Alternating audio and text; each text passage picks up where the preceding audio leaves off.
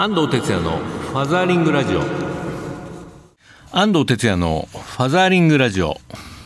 皆さんこんにちは。この番組は父親支援の NPO 法人ファザーリングジャパン代表の安藤哲也がパパにとっての耳寄りな情報をグッドミュージックに乗せてお届けする番組です。はい今週も始まりましたファザーリングラジオ。えー、もう2月もね中盤ということでね、えー、まだまだちょっと寒い日もあるんですがあのだいぶね立春も過ぎたんで暖かくなってきました、えー、まだでも受験生はねまだ桜はまだという感じで、まあ、うちもあの2人今受験なんですけれどもね。まあもうここまで来たらねバタバタ言ってもしょうがないので、まあ、やることやってるでしょうからね。あとはもう天に運をね任せるしかないというふうに思っています。まあでもね父親として結構ね、えー、なんかなドキドキする春っていう感じでね今年は過ごしてます。受験生がいる、えー、パパやねママはね同じ心境なんじゃないかなというふうに思いますね。はいファザリングラジオではツイッターも受付中です、えー、ご利用の方はシャープ84に FM をつけてつぶやいてください。それではファザリングラジオ今週も30分間 stay tuned でよろしくです。この番組は少子化問題の解決を目指す一般財団法人ワンモアベイビー応援団の提供でお送りいたします。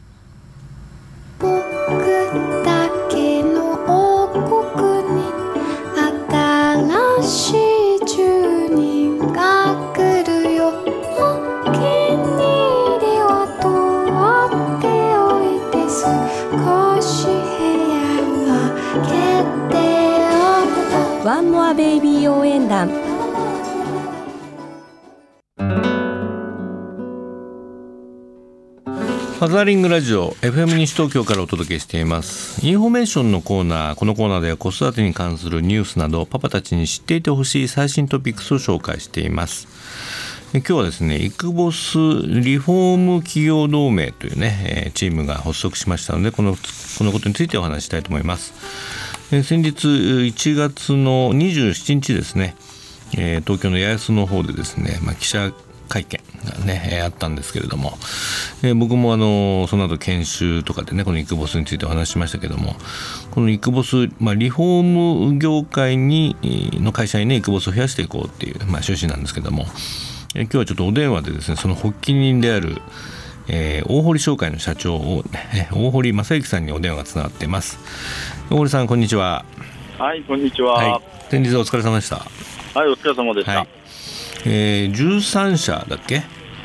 そうですね。ね最初、はい、あの、はい、うん、あの加盟してもらってスタートしたんですけれども。はい、はい。えー、このイコボスリフォーム企業同盟えーまあ、やっぱりその中小でもダイバーシティとかねワークライフバランスの社内施策を、まあ、進めてまあ、やっぱりその働きやすい職場、はい、ねまあ、業績を上げようっていうことなんですけども、そうですね、うん、狙いの、もう一回、その狙いのところを教えてもらえます？そうですね、あのやはりリフォーム業界も非常にあの市場自体はまだ伸びてはいるんですけども、うん、やはりあの新築市場が落ちてる分、やはり大企業とかね、いろんなこう新規参入があって、うん、非常にあの労働者のまあ、職人さんも含めてですけど奪い合いが非常に激しくなってきてるっていうのが現状なんで、うん、やはりこういうあの魅力ある職場を作っていかないと、選ばれる企業にこういうあのなっていかないだろうということで、今回あの設立をさせていただいたんですね。そうだよね、はい、まあもう売り手市場でね人材なんてことで、はい、やっぱりホワイト企業じゃないとなかなかね若者たちが振り向いてくれないよね。そうなんですよね。非常にももそもそもね、この建設業って言われるのは 3K とか 4K とか言われて、はいはい、非常にあの順位としてはだいぶ下位の方に入ってきちゃうんで、そそうでなくても厳しい中で、なおさら奪い合いしてるもんですから、大変なんですね、何気に。うんでもやっぱり建設で職人かたぎっていうかね昔からそういうあの厳しさがなんかこう伝わってくるんだけども、はいはい。まあ、それがあの決して長時間働くってことでもないだろうし、うんはい、こう生産性上げてねあの健康的に、まあ、職人の道を目指すというか、はい、そうなってほしいなと思いますよね。そうですね、うん、ちょっとね昭和の時代からあんまりやり方がずっと変わってないんで、はいはいはい、そろそろ大きく業務効率化とか、うん、あ、コミュニケーションとか、まあ、そういうビッグボス的な、ね、考え方っていうのは非常に重要なんじゃないかなと思いますけどね。うん、先日の研修でもね大堀さんの方からも IT を活用して、まあ、リフォーム営業マンの、まあ、効率化を実現してね生産性1.6倍アップなんていう話もあったし、うん、あの埼玉の奥田さんだっけ、お昼寝ができる職場とかね、はい、あと出戻り制度とか、まあまあ、結構その多様な取り組みも出てきてるんでね。そうですね、うん。うん。まあ、この業界でも、うん、先進的なそういった考え方を持った企業もだんだん増えてきた、はい、きてますし、うん、まあ、今回も声がけしても結構ああやりたいやりたいっていう声が非常に多かったのが結構印象的ですね、うん、まあ、同盟っていうのはそういうことを学び合ってねいいところはこう、取り入れてまたその、ね、うん、新しいあの仕組みや制度が出てきたらそれをまた共有してい。くっていうことが狙いだと思うんでね。そうですね、うん。まあ、こういうネットワークがあるっていうのはいいことだと思うね。はい、そうですね。うん、あの今後あのジェルコ、まあそのリフォーム団体の方も全国8支部あるんで、はいうん、早速あれですよ、あの中四国の支部長からは、うん、じゃああの中国 FJ と組んでなんかやりましょうかっていう話出てます。し、九州もちょっと乗ってきましたから、ね、まあ、そういう地方展開もだんだん、あのきっかけがね、あの同盟で動いてくればよくなるんじゃないかなと思いますけどね。うん、まあ、地域や地方によって少し課題も違うかもしれないしね。そうなんですよね。はいまあ、ハザージャパンのこう全国ネットワークとうまく絡めてねやっていけるというね。はい、そうなんです、ね、はい。はい。まあまた3月に僕新潟にも呼ばれてるみたいなのでね、はいはい、またそこでちょっと新潟も盛り上げていきたいと思いますんで、えー、はい、ぜひまた引き続きねこのリフォーム同盟増やしていきましょう。はい、ありがとうございます。はい、というわけで今日のインフォコーナーは、えー、イックボスリフォーム企業同盟の発足についてお届けしました。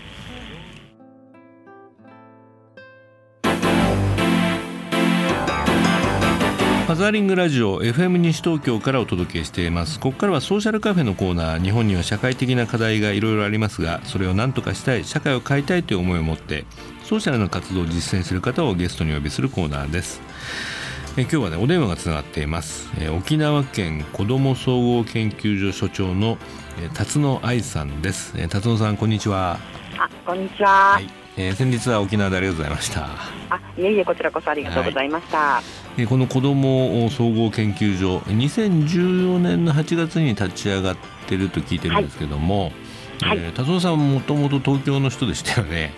そうですね、生まれは東京、育ちは横浜です。横浜ですね。はい、沖縄でなぜこれを始めようと思ったのかっていうところからお聞かせ願いたいんですけれども。あ、そうですね。えっ、ー、とですね、沖縄に来ても丸5年、次6年目に入るんですが。うんあのまあ、当初から横浜にあの居住している時から、まあ、地域の子どもたちの支援というのは、うん、まあ、例えば学校ボランティアだったりあの不登校支援とかっていうのはちょっとお手伝いさせていただいておりまして、うん、児童福祉界隈のことはずっとやってたんですね。はいはい、で沖縄に来まして、まあ、あの引き続き、まあ、ちょっとご縁がありまして子どもに関連することをちょっとあの沖縄大学の、うん、まあ、元学長になられるんですけどえーと、加藤先生と一緒に取り組み始めて、うん、まあ、あのいろんな課題が見えてきたわけですよ。はい、ではい、その中であの沖縄県ってあの、まあ、東京とか横浜だとなんでしょう子どもに特化したシンクタンクとか、すごくたくさんあるじゃないですか、うん、まあ、ちょっと大手さんも含めてね、はい、でその中で沖縄県って実はあのそういった子どもの専門分野にこうすごく特化したシンクタンクっていうのが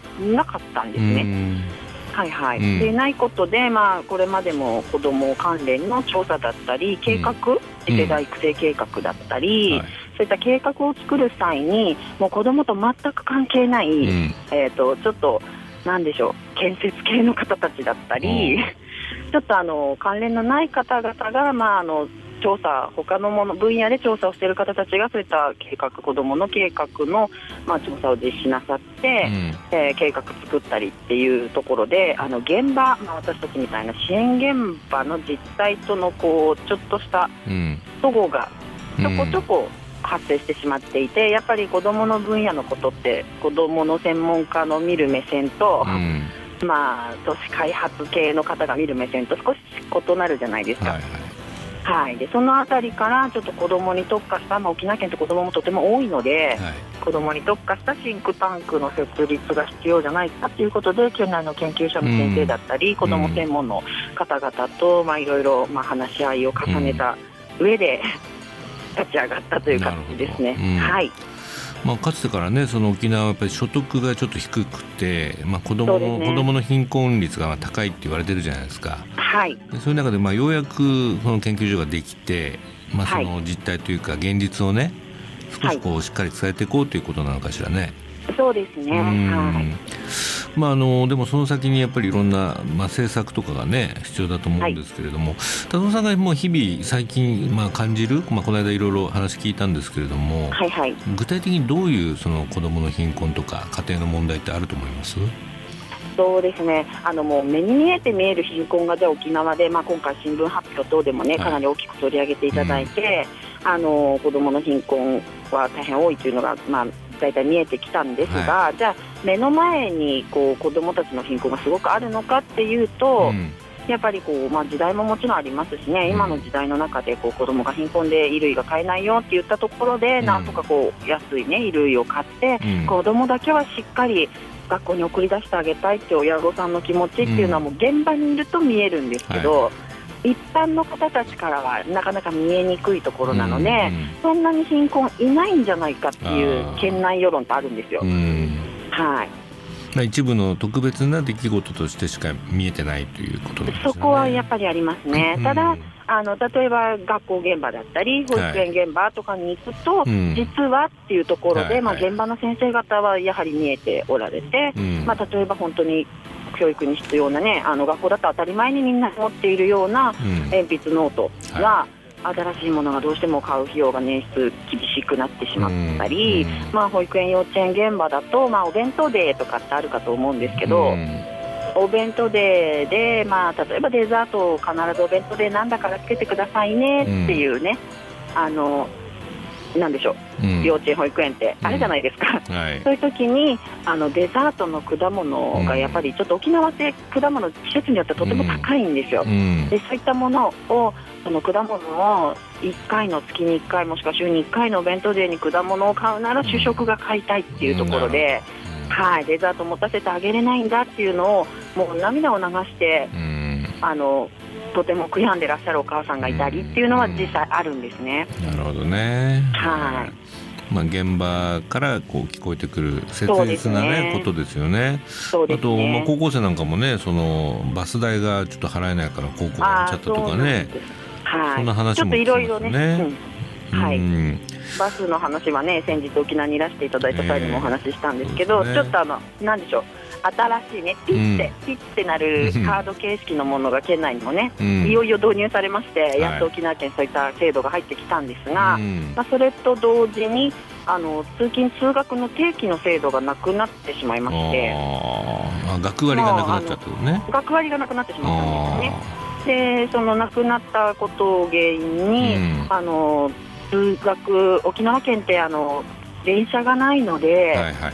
はいはいバスで行くしかないんですね。うん、でかつあまり知られていないんですけど、沖縄県のバスって距離加算なんですよ、今でも。距離加算、あなるほど。はい、距離距離が行けば値段が上がる。はいはいはい、あの高速バスみたいな感じですね。あそんな感じですね。はいはいはい、で、えー、高い高くなってしまう離家から離れた、まあ、高校だとねいろんなことを考えて、うん、お家のそばでっていうわけにはいかないので、はいはい、離れたところまで通学してらっしゃった高校の、ね、家庭が、まあ、そういったちょっと新しい制度の導入で学割がなくなって、うん、定期券代はぎりぎり捻出していたんだけれど、うん、もう普通の値段になってしまったら、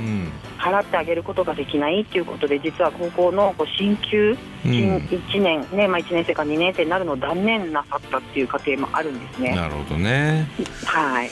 まあ、辰野さんの目からはもう、まあ、かなりまあ深刻な状況も見えてるということで。そうですね、はい、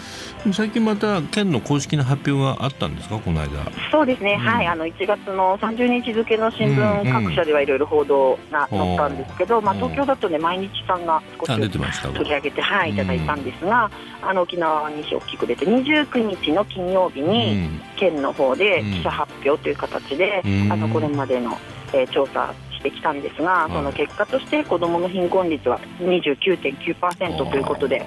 なるほどね、はい、それ反響とかどうでした？もうもうものすごかったです、ここまでとは思わなかったみたいな感じですか、はいあの昨日もちょっと県庁でミーティングだったんですけど、はい、あの発表実際発表された県庁の課長さんなんかも、うん、もうここまで毎日電話が鳴りやまないと。内容をねきちんと詳しく説明してほしいだったり、うん、もうこの数値であるならば、うん、もう県としても支援はもちろんするんですよね、うん、という民間からの声もあれば、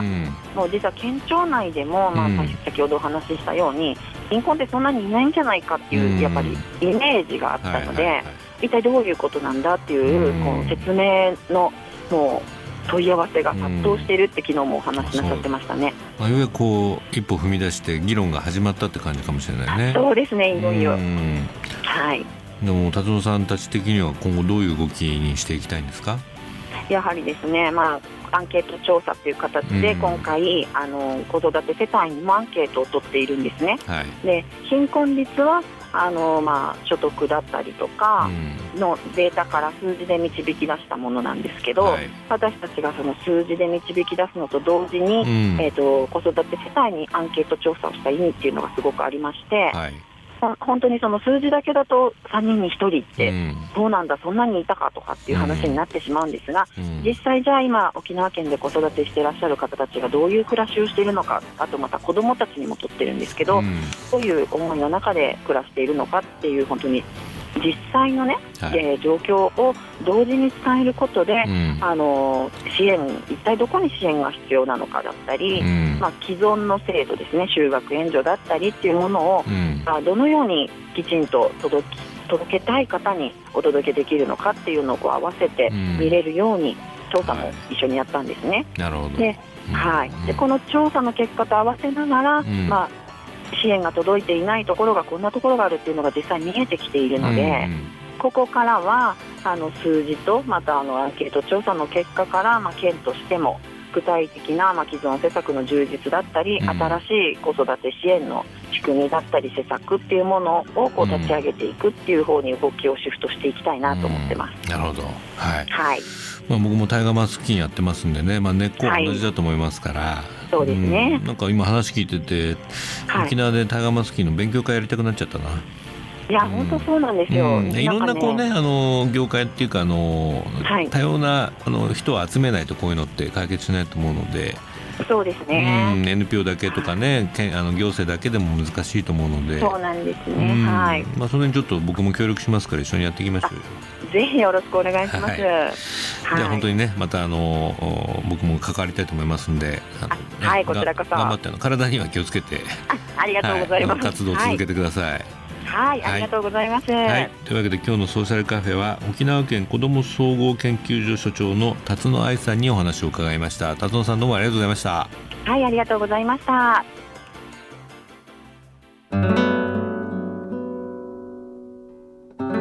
絵本コーナーパパ読んでです。このコーナーでは週末パパが読みたいおすすめの絵本をご紹介します、えー、今週の一冊はこちらですね、えー、赤ちゃんがやってきたという絵本です。ちょっと読んでみましょう赤ちゃんはおぎゃーと泣いて生まれてきます。おぎゃーかビエーかは聞こえ方によりますが赤ちゃんが生まれて初めて発する鳴き声を産声と言います。お母さんのお腹の中体内では赤ちゃんは羊水という水に包まれています。そこから空気中に生まれ出て肺で呼吸を始める準備のために羊水を吐き出します。その時に産声を上げると言われています。赤ちゃんの産声は肺で呼吸できるようになった証なのでそれを聞いた大人はああ元気に生まれてよかったと安心するのです。はい、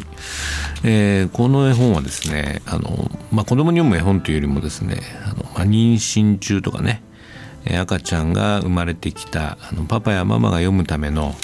まあ、いわゆる子育て絵本ってね形になっています。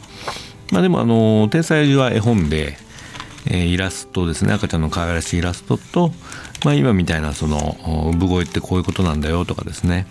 えー、泣くのって赤ちゃんからするとコミュニケーションをやってるんだよとかあるいは、赤ちゃんの笑顔って、えー、生理的微笑って呼ぶ呼ばれるんだよとかですね。まあ、ていうかなこう乳児の、えー、その一つ一つの動作や所作っていうのがね、まあ、こういうことなんだってことを、まあ、若いお父さんお母さんたちにこれを教えるというね絵本なんですね。まあ、僕も18年前こう父親になった時にですね、まあ、最初の体験なんで本当によく分からなくて、まあ、こういう本絵本ではなくてですねあのやっぱり出産に関する、えーまあ、ガイドブックみたいなのをね読んでたんですけどやっぱりね男性だからなんかよく分かんなくてですねあ今これは最近出たこれ本なんですけどねこういうのがあったらもうちょっと分かりやすく理解できたんじゃないかななんて思ったりもしましたねはい。まあ、今ねあの、まあ、子供へのいろんなあの虐待とかですねまあ、多少なりともこうあったりもするんで何かこういうねあの最初の処方段階での知識みたいなものをね、まあ、この優しい絵本でしっかりとこうえー、まあ、知っておくというかあの学んでおくことはいいんじゃないかなと思いますね。まあ、赤ちゃんがね泣き止まないってことでイライラするってこともあるんですけれども赤ちゃんが泣くっていうのはコミュニケーションを取ろうとしてるんだとかですね。自分のね存在を守るためにこうやって泣いてるんだななんてことが分かる絵本なんじゃないでしょうか。はいというわけでね今日は、えー、これから赤ちゃんが生まれる予定の、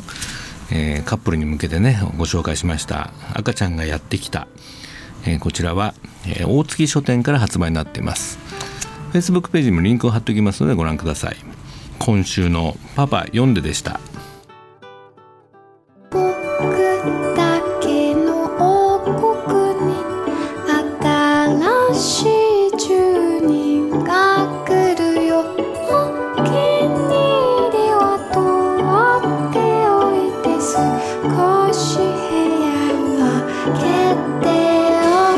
ワンモアベイビー応援団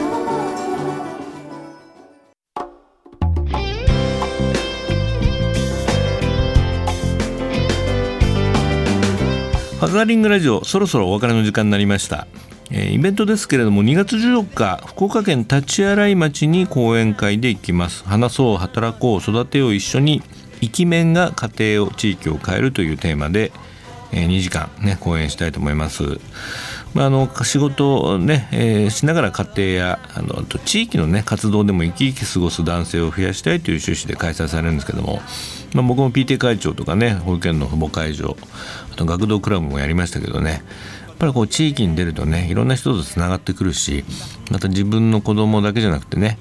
地域の子たちが笑顔になるためにお父さんたち何できるかっていう、まあ、その考えるきっかけにしてもらえばなというふうに思いますね。2月14日10時から立洗町中央公民館で開催になりますお問い合わせは立洗町地域振興課企画係0942-77-0173 0942-77の0173番です、えー、当日ね、えー、公民館でお会いしたいと思います。ファザリングラジオではリスナーの皆さんからのメッセージもお待ちしております。FM 西東京のホームページからリクエストメッセージのバナーをクリックして必要事項を入力して送信ください。E メールをご利用の方はメールアドレス egao 笑顔数字で84にウエスト東京 .co.jp です。番組の Facebook ページもあるのでぜひ覗いてみてください。ファザーリングラジオ今週も以上になります。お相手は安藤哲也でした。パパの皆さんまた来週まで keep on fathering。バイバイ。この番組は少子化問題の解決を目指す一般財団法人ワンモアベイビー応援団の提供でお送りいたしました。一番一番素敵な歌